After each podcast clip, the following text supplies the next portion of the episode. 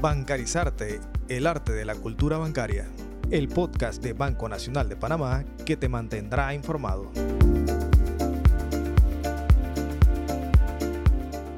Hacer una transacción, llámese transferencia, pago de cuentas o servicios, ahora es más fácil. Gracias a la existencia de la banca móvil, banca en línea, billetera electrónica nacional y hasta puedes realizar tus compras a través de comercio electrónico. Pero, ¿te has preguntado esto qué tan seguro puede ser? En esta segunda edición de Bancarizarte en podcast abordaremos las últimas tendencias de estafa financiera y las recomendaciones que puedes poner en práctica para que realices tus transacciones de forma segura. Soy Luz Etric de Banco Nacional de Panamá y no te puedes perder esta segunda edición de Bancarizarte en podcast. Hoy en esta mañana lluviosa me encuentro muy bien acompañada. Tengo a Alex Newman, consultor de tecnología. Él es anfitrión del programa Tecnología, Alcance y Solución, que se transmite por RPC Radio todos los jueves a las 7 de la noche. Quiero que por favor me apoyen con la transmisión. Apoyemos a Alex, que hoy me está apoyando a mí, valga la redundancia, con este podcast. Él es invitado, él me va a ayudar con mi eh, invitada estrella, la señora Maribel Zamudio, que es ejecutiva de canales virtuales de Banco Nacional, con el tema transacciones seguras. Alex, bienvenido. Gracias. Eh, aunque me han dicho que tengo más cara para radio, el programa es en RPC Televisión, así que no dejen de sintonizarlo y si se lo pierden pueden ir al sitio web de Medcom o la aplicación Medcom Go y ahí están todos los episodios anteriores, incluyendo uno muy bueno sobre comercio electrónico, donde hablamos con varios expertos en el tema de cómo evitar eh, fraude, cómo eh, comprar con seguridad, así que pueden verlo para profundizar mucho más en el tema. Hemos tenido muy buenos expertos que pueden ayudarlos a entender muchísimo mejor todos estos temas. Chévere, Alex. Bueno, vamos a comenzar. Yo tengo una, una pregunta cajonera, ya que vamos a hablar sobre transacciones seguras. Señora Maribel, usted nos apoya allí también con sus comentarios. Cuando nos referimos a transacciones seguras, para que la gente entienda el término, ¿a qué nos referimos? Hola Luz, hola Alex. Muy divertida la mañana de hoy. Sí, a pesar de que está lluviosa. Correcto.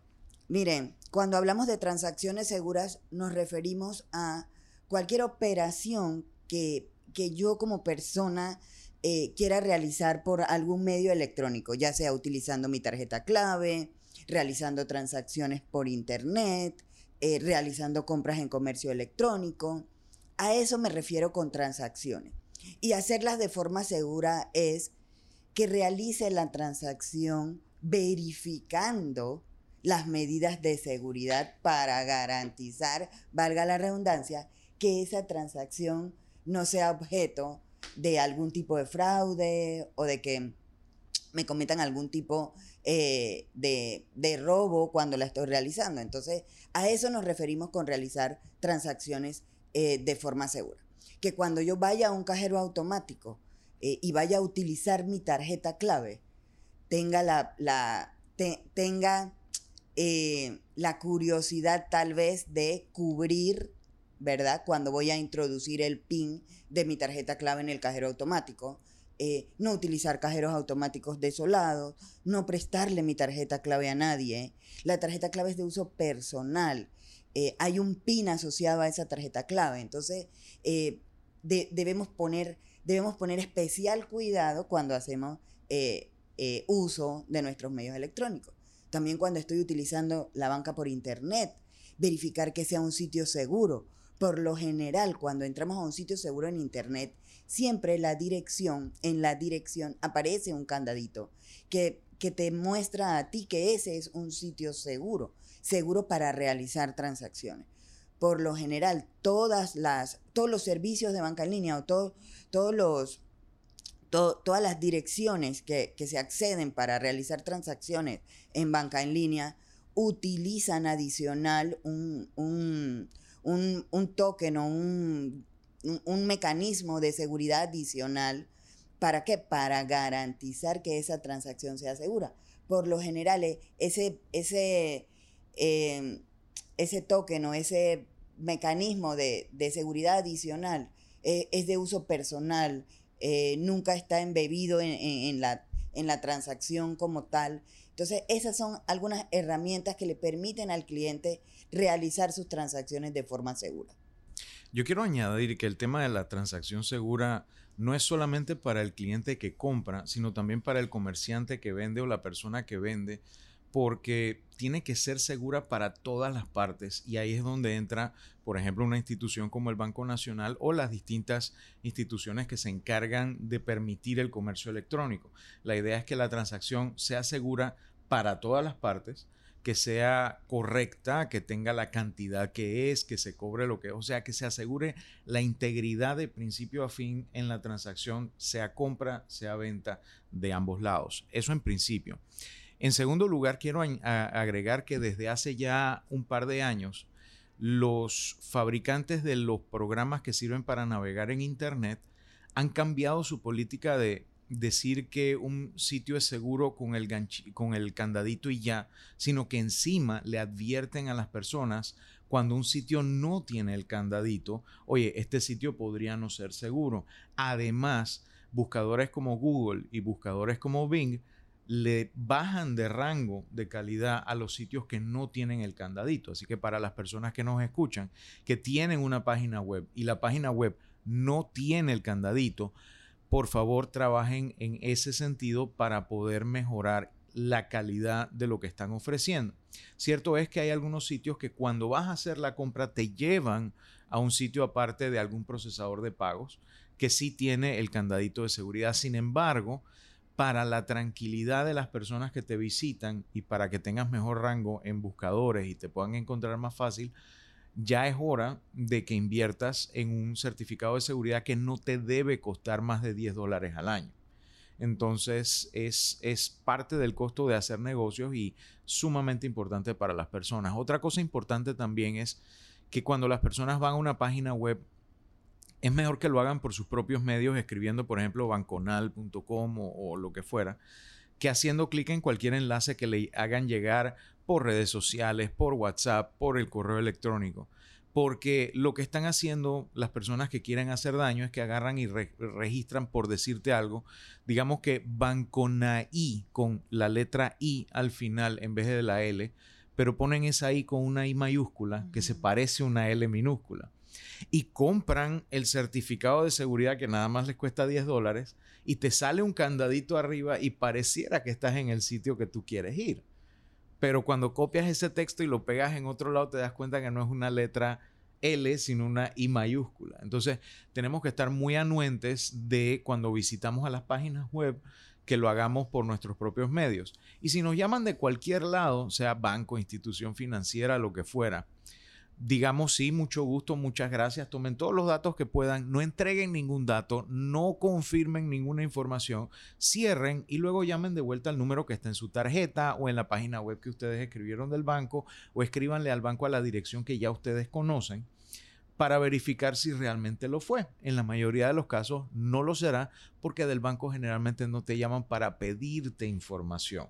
Te llaman para decirte, oye, hay estos pasos o tienes que hacer esto, pero generalmente no hay ese tipo de interacción por parte ni de bancos ni de instituciones financieras. Así que por esa parte hay que tener muchísimo cuidado. Eh, yo veo que los bancos, las empresas hacen inversiones. Todo el tiempo se habla del tema de las transacciones, eh, cómo hacerlo de forma segura, oculte el PIN, o sea, se le dan miles de tips de seguridad a los clientes, sin embargo, siguen presentándose casos de personas que caen en estas inescrupulosas prácticas. ¿Qué recomendaciones, aparte de las que ustedes han dado, ustedes le pueden dar a las personas para que no caigan en esta práctica? Porque mira, Alex me acaba de dar un dato, eso de verdad me ha dejado a mí sorprendida porque el tema de que sí, a veces uno por pereza entra a, un enlace y no se percata que tiene un, detrás, un, hecho malintencionado detrás de, de, la pantalla, para que, señora Maribel, usted me explique qué está haciendo el Banco Nacional de Panamá para proteger a sus clientes? Mira, podemos hacer muchísimas cosas, podemos hacer muchísimas cosas, Luz, pero si el cliente o, las personas no aprendemos a, a ser un poco más detallistas, a leer, a revisar, o sea, yo pudiera o el banco pudiera invertir millones de dólares en, en mecanismos para tratar de proteger al cliente, pero si, si nosotros no revisamos eh, esos pequeños detalles que, que el sitio que estoy entrando dice que no es seguro y aún así yo, yo ingreso, eh, esto pudiera ser por el gusto, ¿verdad? Entonces yo sí invitaría a las personas a que, a que empecemos a poner un poquito más de atención, tengamos un poquito más de cuidado, observemos a dónde estamos ingresando. Eh, y esto es sencillo, o sea, si, si yo voy caminando y necesito retirar dinero en un cajero automático y el cajero automático está desolado, no, no hay nadie, no, tiene mucha iluminación, yo no entraría a ese cajero automático, tal vez buscaría uno dentro de un supermercado eh, o uno ubicado en un área con mayor iluminación, o sea, tratando de protegerme. Entonces, en ese sentido te puedo decir que el banco, el banco, ¿cómo, cómo ayuda a que el cliente pueda realizar transacciones de forma segura? Ok, eh, para eso tenemos el dispositivo de seguridad token que te permite generar eh, unas contraseñas de un solo uso para que tú puedas validar adicionalmente o autenticar que en efecto estás realizando una transacción monetaria específicamente, ¿no? Un pago, una transferencia. Esas son las transacciones que requieren esa validación adicional que se genera por medio de este token de seguridad que está embebido dentro de la banca móvil. Eh, adicionalmente, dentro de la página web tenemos una, una, aplicación eh, de, de, de Rapport Trustier que te permite o, ayuda al cliente a protegerse de eh, usurpación de identidad, de robo de identidad, de phishing, de farming, y es totalmente gratuita. El cliente solo tenía, tendría que descargarla en su computador personal para que él esté generándole alertas adicionales. Entonces, son pequeñas cosas que el banco hace eh, para tratar de proteger la identidad de sus clientes al momento de realizar transacciones en estos canales. Yo, quiero agregar que es importante también que las personas, no importa si son clientes del Banco Nacional, de cualquier banco, de cualquier institución financiera, tomen en cuenta que lo que pueden hacer las regulaciones, lo que pueden hacer los bancos, lo que pueden hacer los gobiernos, lo que pueden hacer las leyes, solo llega hasta donde las personas lo hacen de manera responsable y lo hacen de manera correcta y lo hacen de manera consistente. Porque el banco puede decir, mira, protege tu PIN, pero la persona se lo da a otra persona. Mm, el banco no tiene cómo evitarlo. No Correcto, se escapa de las manos. Totalmente.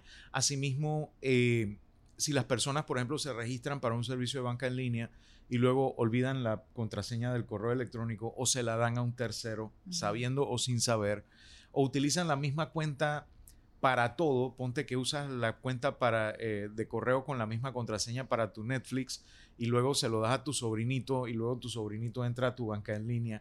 O sea, tenemos que ser responsables con eso. Por algo no tenemos la misma llave para la casa que para la oficina, que para el carro, que para la caja fuerte, por decirlo. Eso por un lado. Por el otro, tenemos que ser responsables también con el número de teléfono del celular. Muchos de estos segundos factores de autenticación o autenticación de dos pasos que mencionó Maribel hace un momento, donde el sistema verifica que tú seas realmente quien dices ser, utilizan el número de teléfono. Pero si tu número de teléfono, por ejemplo, no está tu nombre, nada impide que alguien entre a una tienda y diga, hola, se me perdió mi chip, dámelo por favor de vuelta y dicen, bueno, aquí no sale que tenga nombre, así que vamos de buena fe a pensar que es usted. Entonces, ahí pierdes acceso a tus cosas. Ya ha pasado en otros países. Aquí en Panamá no he sabido de casos que pase, pero no tarda en pasar. Entonces, si tenemos un número de teléfono asociado para esas cosas, eh, asegurémonos que esté a nuestro nombre, cosa que no pueda entrar cualquiera a pedirlo y que no lo andemos perdiendo por ahí. Yo no sé qué hice ese chip, eh, ah, es que ya yo no tengo ese número. O sea, tenemos que ser muy responsables con esto. De hecho, una de las cosas que yo le aconsejo a las personas que de pronto o están políticamente expuestas o son personas que de pronto manejan información muy sensitiva o lo que fuera, que tengan un segundo número de teléfono que nadie tenga, que no, no esté anotado en ningún lado, etcétera, pero que puedan mandar esa información ahí. ¿Por qué? Porque así, por ejemplo, si a mí se me pierde este teléfono que yo cargo en la mano en este momento y yo necesito recuperar mis contraseñas y todo, eso está amarrado a otro chip en otro teléfono que está en mi casa ahorita mismo que yo no uso ni cargo por ahí ni nada por el estilo porque sé que es para eso, es para En caso de emergencia, como un backup. Exactamente. Entonces, y un chip no te cuesta mucho. Vas al supermercado y hay algunos lugares donde hasta te los regalan. Entonces, yo creo que es importante que para que la gente eh, pueda gozar de una eh, de, de transacciones legítimas con tranquilidad y con paz mental, tienen también que poner de su parte como parte de su corresponsabilidad con las instituciones financieras de manejar sus cosas, porque así también, en el caso fortuito que pese a todos estos cuidados, haya algún tipo de fraude, hay más elementos con que llegar a la raíz de ese fraude, cómo se dio, dar con las personas que lo hicieron y de pronto hasta incluso recuperar o resarcir a esa persona que fue eh, afectada. Así que yo creo que por lo menos mi mensaje final a las personas es que ilústrense, conozcan más, averigüen sus instituciones financieras desde el Banco Nacional hasta cualquier otra están más que dispuestas, están buscando, tienen el afán de informarles mejor para que ustedes puedan hacer más y mejores transacciones para mejorar su calidad de vida. Alex, de verdad, nosotros te agradecemos todo el aporte, tu expertise. Yo me imagino que se te acercan personas, o no sé, esta puede ser una pregunta que me, que me gustaría que me contestaras. Si llegan todavía conocidos, te dicen, Alex, me pasó esto y caí. O sea, hay todavía personas que a pesar de todo lo que nosotros estamos conversando aquí, tú como experto en tecnología, todavía te llegan reportes, Ale, caí. Todos los días, todos los días y lo más común son, acepté una transferencia bancaria eh, que venía de otro banco y demoró tres días en darme cuenta que no tenía los fondos, así que quedé pagando una penalización, pasa con los cheques también. Eh, con transacciones internacionales puede demorar hasta 21 días y lamentablemente la gente dice, bueno, yo estaba vendiendo mi carro, me llegó disque la transacción de otro país, de alguien que me dijo, tú llévaselo a fulano. Eh, y bueno, ahora me quedé sin carro y encima el banco me trabó 40 dólares de, multa por, una transacción sin fondo. Entonces, seamos cautos, seamos, eh, seamos precavidos y premiemos a esos comercios que tienen buenas referencias. Hablemos con nuestros, nuestras amistades, nuestros familiares, nuestros colegas. Oye, ya tú compraste en tal lado, ¿cómo te fue? ¿Cómo te atendieron? ¿Cómo te atendieron en la venta? ¿Cómo te atendieron cuando pusiste un reclamo? ¿Por qué? Porque eso realmente ayuda. Hay sitios web como por ejemplo Encuentra 24 que tienen pasos adicionales para verificar a los usuarios, pero depende de nosotros que también nos verifiquemos y que verifiquemos a dónde compramos y que demos nuestra, nuestra retroalimentación para poder tener una mejor idea de que lo que estamos haciendo está haciéndose con seguridad. Y estar pendiente de las noticias, pendiente de podcasts como este, pendiente de tantos programas y tantos canales de YouTube y demás que hay sobre finanzas para tratar de que no nos agarre de sorpresa ninguna de estas cosas. Y bueno, en cualquier caso también, si tienen alguna sospecha de algo, quieren ver si una tienda es legítima o no, lo que fuera, me pueden seguir en redes sociales como arroba vida digital y con mucho gusto pues les hacemos la tarea. Si es alguien que conozco, lo recomiendo. Si alguien que no conozco, averiguamos juntos. ¿Puedes por favor recordarnos tu programa?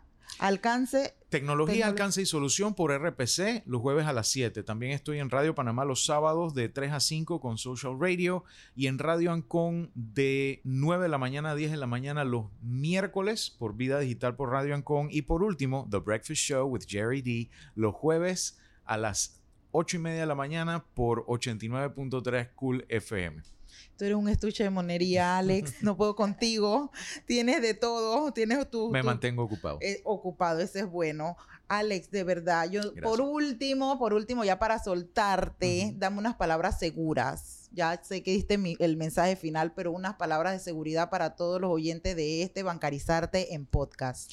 Me perdona la comunidad rusa en Panamá por la mala pronunciación, pero Daveriai na Proveriai que significa confía pero verifica. O sea, ten la confianza en que el sistema funciona, porque funciona, pero verifica. Siempre trata de llevar eh, tus transacciones de una manera lo más eh, consciente posible, verificando todos los aspectos, todos los detalles. Y si tienes dudas, consulta, averigua, pregunta, asesórate.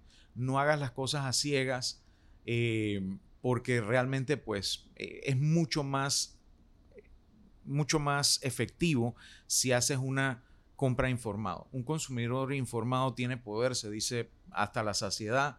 Informémonos.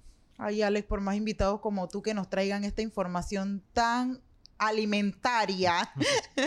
es importante, es importante mantener a nuestros oyentes informados. Estos podcasts, de verdad, yo me siento súper contenta porque aparte de que tenemos información, siento que estamos llegando a la población, la ayudamos y como dice Alex, un consumidor informado tiene poder. Alex, muchas gracias por tu tiempo. Seguimos con la señora Maribel en Bancarizarte en podcast.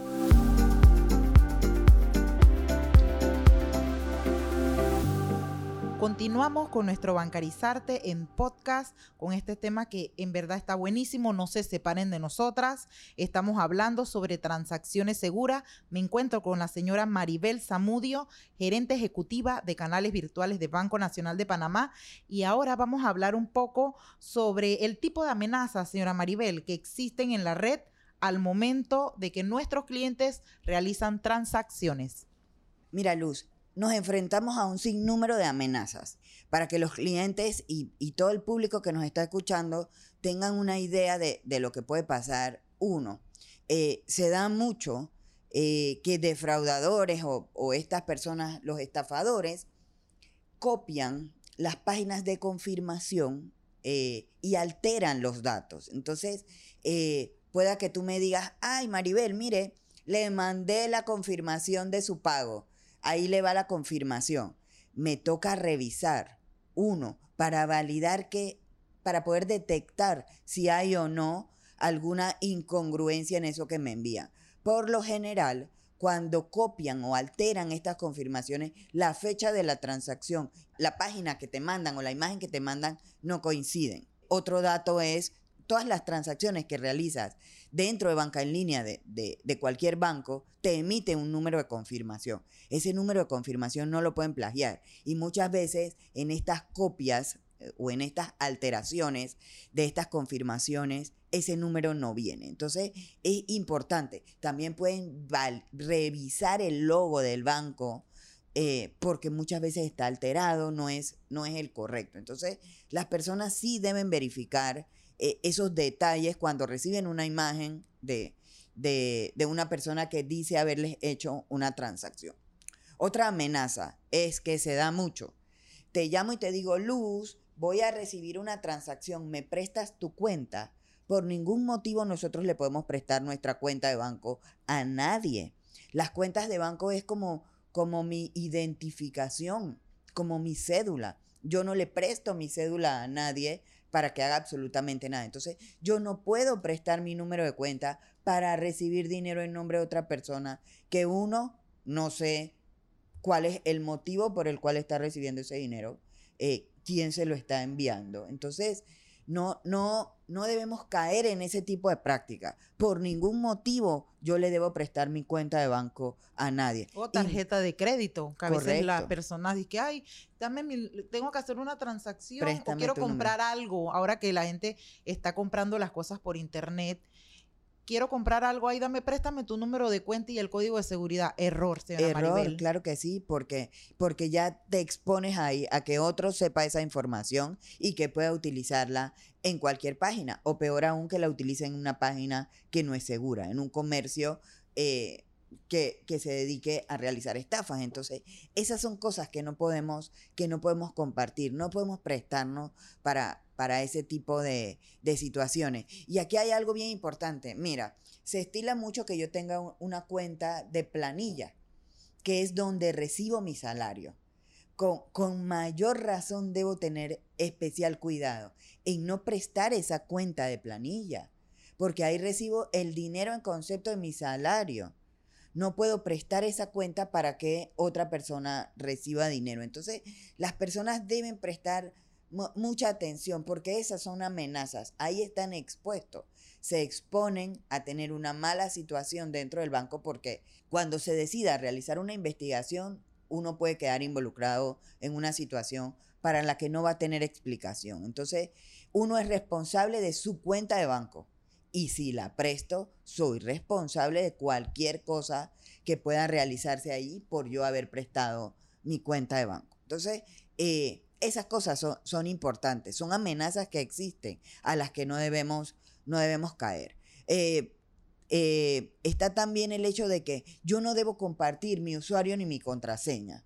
No, eso no se comparte. Y ningún banco, y muchísimo menos Banco Nacional de Panamá, llama a un cliente o le pide por correo electrónico ingrese su contraseña, ¿verdad? Para verificar sus datos. No, eso no se estila por ningún motivo. Cada vez que eso sucede es porque hay un sitio falso. Entonces ahí tenemos que poner especial cuidado. Ningún banco, y mucho menos Banco Nacional de Panamá, le va a pedir a un cliente actualice su contraseña para ingresar. En ningún lado. Igual que la información de la tarjeta de crédito y el código de seguridad. Esa no es información que un banco le pide al cliente. ¿Por qué? Porque es que el banco conoce la información o la numeración de la tarjeta del cliente, porque es su cliente. Entonces, no es de fiar cuando supuestamente un banco te pide esa información. Ahí hay, que, hay que hacer un alto. Claro, y, estar alerta. Y estar alerta. Señores oyentes, si usted cae, es porque usted no escuchó este Bancarizarte en podcast, porque aquí le estamos dando los consejos, recomendaciones de lo que usted no debe hacer para que no caiga en las estadísticas. A pesar de eso, señora Maribel, quiero saber si nosotros manejamos alguna cifra de las personas que reportan fraudes de este tipo. Mira, puedo decirte que eh, eh, mm, tenemos una cifra baja, una cifra baja en, estos momentos, un acumulado mm, que no llega a ser más de, de, 50 clientes. Eh, Claro, eso en proporción de mi, de mi universo de clientes es relativamente bajo, pero, pero estamos hablando que a esos 50 clientes los montos, ¿verdad? Eh, pudieran estar superando los, los 20 mil dólares en, en, transacciones acumuladas de reportes de fraude. Eh, y aquí el, el, el modo es Ajá, recibí un correo electrónico, un enlace donde decía que actualizara la información de mi, acceso a banca en línea. No, señores, el banco no hace eso, entonces no, debo caer en esas prácticas. O peor aún, ay, recibí un correo donde me pedían actualizar mi correo electrónico, mi contraseña de correo electrónico. Entonces, actualizo por ese enlace eh, la, contraseña de mi correo electrónico y ese correo electrónico es el que tengo atado a todas mis transacciones bancarias.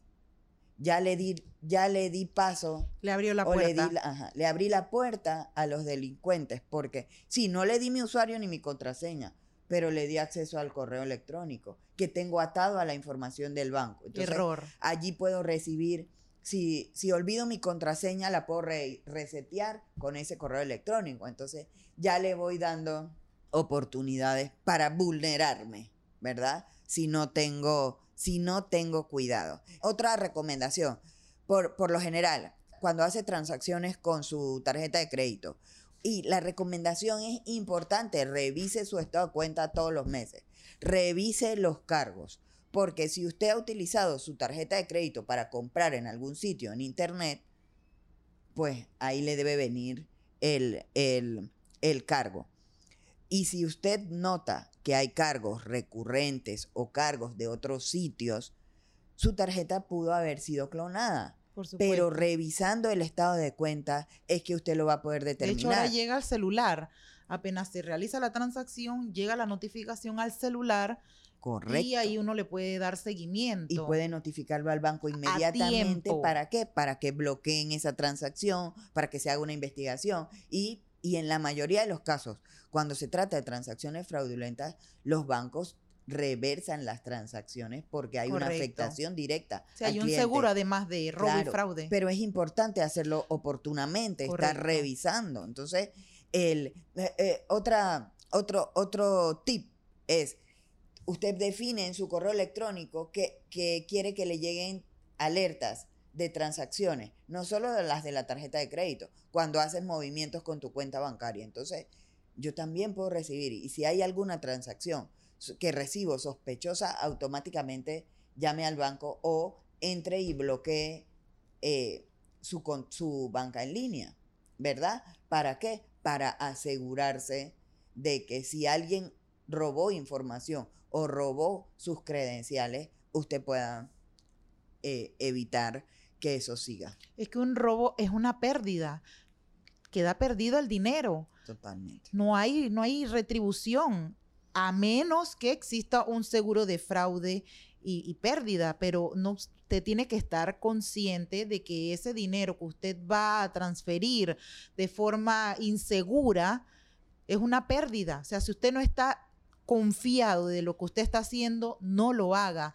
Tome en cuenta los tips de seguridad que se están dando en este Bancarizarte en podcast, que para mí, de verdad, que soy consumidora, cliente de Banco Nacional, siento que es demasiado importante tomar en cuenta la información que estamos dando hoy. Señora Maribel, algo que usted quiera agregar, ampliar, el tema me resulta su- demasiado interesante y, yo creo que es algo que la, la población debe estar atenta para no formar parte de las estadísticas. Sí, mira, a mí me gustaría eh, eh, recordarle a las personas o hacerle énfasis a las personas en, en que tengamos cuidado, revisemos, ahí, ahí está la clave, ¿verdad? No, no, la- las situaciones o los defraudadores cibernéticos van a una velocidad eh, imparable, o sea, hay que ser eh, un, un corredor muy experimentado para poder alcanzar sus pasos, pero sí nos podemos proteger. ¿Cómo nos podemos proteger? No, no siendo descuidados, o sea, no, no, no dejo esto a la responsabilidad del banco, porque el banco me protege. Sí, sí, el banco protege mi dinero dentro del banco, pero yo debo protegerme. No entrar a- a sitios que no sean seguros, verificar siempre eh, que la información que me solicitan, quién me la solicita, si quiero confirmar, ¿sabes qué? No, no, no proporciones información, llama al banco y verifica si realmente están enviando, ¿no? Eh, solicitud de información. Por lo general los bancos actualizan datos, pero datos relacionados con tu información como dirección, número de teléfono, eh, eh, lugar de empleo, e- ese tipo de información, pero no actualiza tu usuario, tu contraseña, porque esa es la información de uso privada de los clientes para realizar transacciones. Yo no te actualizo tu número de PIN, ese número es confidencial, ni siquiera el banco puede actualizar un número de PIN. Si tú lo olvidas, tienes que ir a generar otro. Entonces, eh, tengamos en cuenta que ningún banco me va a llamar para solicitar ese tipo de información o mucho menos me va a mandar un enlace para. Y si lo recibo, allí hay algo sospechoso. Automáticamente debo actuar. Imprimo esa solicitud, se la llevo al banco, porque así vamos detectando cuáles son los sitios o las direcciones desde donde se están generando esos tipos eh, de fraude. Entonces, yo le diría a los clientes, estemos, seamos, seamos un poquito más cuidadosos, así como cuando, cuando eh, llegas, no sé, a un estacionamiento, te quieres bajar del carro, pero lo ves muy desolado, dices, no, hombre, no, aquí no, mejor me voy a estacionar donde hay más autos, donde hay más vigilancia. Asimismo debemos ser de cuidadosos cuando realizamos transacciones, porque hay alertas, hay alertas. Lo que pasa es que las pasamos por alto porque no, no vamos, o sea, no, no vamos a ese detalle. Claro, a veces el apuro trae Ajá. cansancio, como dice el dicho. Señora Maribel, yo creo que a este punto de la entrevista hay que darle el dato, nuestros canales de atención, para reportar en caso de que se presente un tipo de, de, de estafa, nuestros clientes ¿Por qué vía pueden hacer los reportes, sus denuncias? los clientes pueden hacer sus reportes por medio de nuestro asistente virtual Ariel. Nosotros tenemos agentes allí disponibles. Que si yo, yo, yo soy víctima de, alguna situación eh, o, sospecho de que me están realizando un fraude, listo, contacte a nuestro asistente virtual, pida la atención de un agente y automáticamente va a recibir eh, la comunicación por medio de un asesor para que usted pueda explicarle la situación. Podemos eh, utilizar nuestra línea de atención, el 800-5151, eh, ahí un agente lo puede atender, el flujo de llamadas es un poco alto, por lo que lo invitamos a que siempre tenga la alternativa de contactarse con nosotros por medio de Ariel. están también todas nuestras sucursales. Si usted siente que ha sido vulnerado o que sospecha de que le están haciendo un fraude, vaya directamente a cualquier sucursal inmediatamente que le quede cerca.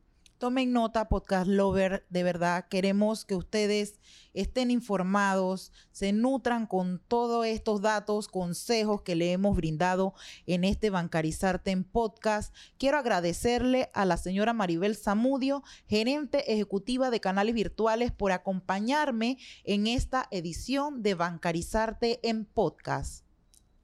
Súper, muchísimas gracias. Creo que nos quedó muy bien y espero que todos nuestros clientes y todos los que nos han escuchado tomen nota de estas recomendaciones. Gracias. Antes de finalizar, los exhortamos a seguir la conversación y resolver todas sus dudas siguiendonos en nuestras redes sociales. Allí nos podrá encontrar en Instagram, Facebook y Twitter como arroba banconalpa. Soy Luz Etric me despido de ustedes. Hasta la próxima. Esto fue Bancarizarte en podcast. Bancarizarte, el arte de la cultura bancaria. El podcast de Banco Nacional de Panamá que te mantendrá informado.